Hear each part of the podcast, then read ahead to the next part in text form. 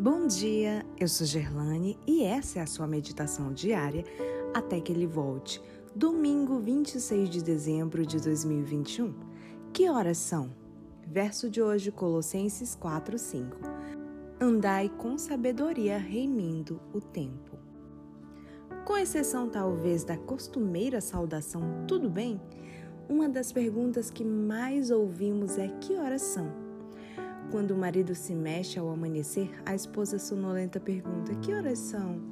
O noivo tenso no altar, enquanto aguarda a chegada da amada, pergunta ao padrinho de casamento: Que horas são? O soldado esperando o fim do expediente faz a mesma pergunta. O paciente de hospital, depois de uma delicada cirurgia do coração, também quer saber a hora de receber alta.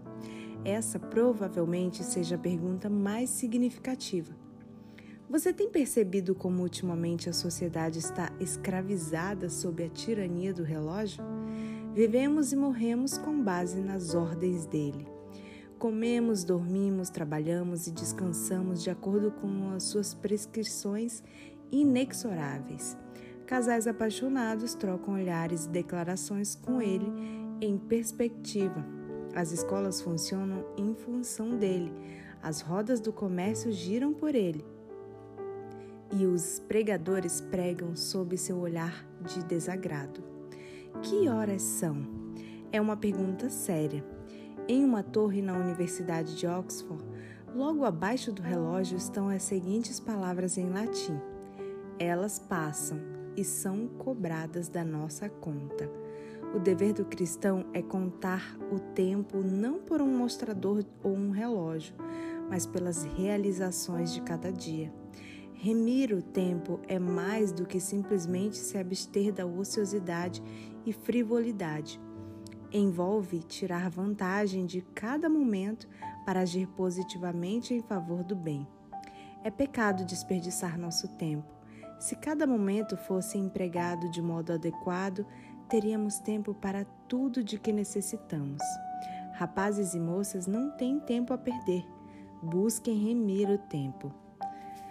Lord Chesterfield escreveu a seu filho: Aprenda o verdadeiro valor do tempo. Agarre, aproveite e desfrute cada momento dele. Em seu almanaque do pobre Ricardo, Benjamin Franklin incluiu esta preciosidade. Não esbanje o tempo pois é o material do qual é feita a vida.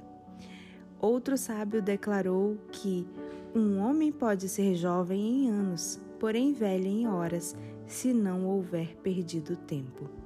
Albert Schweitzer, famoso médico missionário idoso, ainda encarando um admirável dever inacabado, disse tristemente: Algumas vezes eu desejo poder ficar parado numa esquina da rua com o chapéu na mão, a fim de que os transeuntes possam lançar a mim suas horas supérfluas. Não passemos em ociosidade as horas preciosas que Deus nos deu, a fim de aperfeiçoarmos o caráter para o céu.